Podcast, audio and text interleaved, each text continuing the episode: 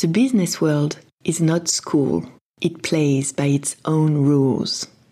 My name is Clara Moley, and what I'm sharing here with you are all the lessons I learned day after day throughout my career.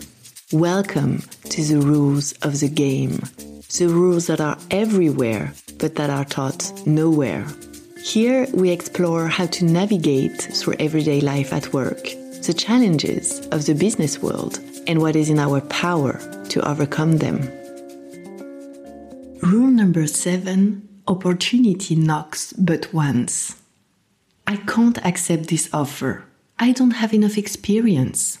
That's what a friend told me one day while talking about a promotion she was about to refuse, even though she wanted it. Despite all of her skills, she didn't feel up to the job. Maybe this sounds familiar to some of you. An opportunity knocks, but you prefer to turn it down because the conditions are not ideal and it feels too much of a stretch. Clearly, it's not the best strategy because what experience taught me is that in a company, opportunity knocks but once. And when it shows up, it's better to seize it first and think later. Of course, new opportunities mean new challenges, going out of your comfort zone, exposing yourself to things you've never done before. It's part of it. Whether it's a promotion, opening a new office abroad, or creating a new department, there is always a risk. Besides, the timing is rarely ideal. When an opportunity knocks, no one ever thinks, perfect timing, I've been prepping for that, I'm ready. No, generally, when an opportunity shows up, even the one we dreamed of, we feel overwhelmed. And too often, we tend to find excuses not to get it. I don't have the skills. I've never done that before. The person I would replace was so brilliant.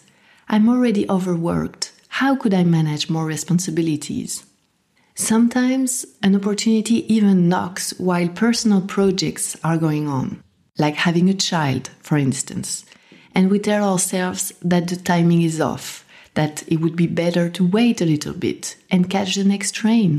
Except that this train may take a long time to come back, if at all, because in a company, you have to make the most of the present.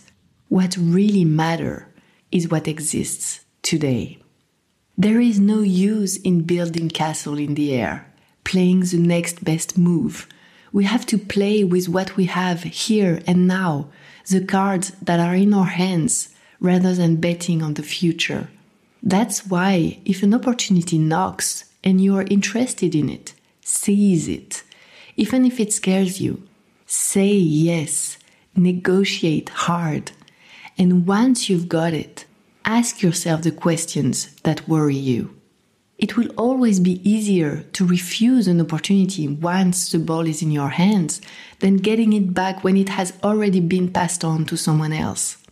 Besides, chances are that once you seize it, all your doubts fade away. Seize first, think later. That's the rule of the game, and now it's your turn to play. Next rule of the game you cannot please everyone.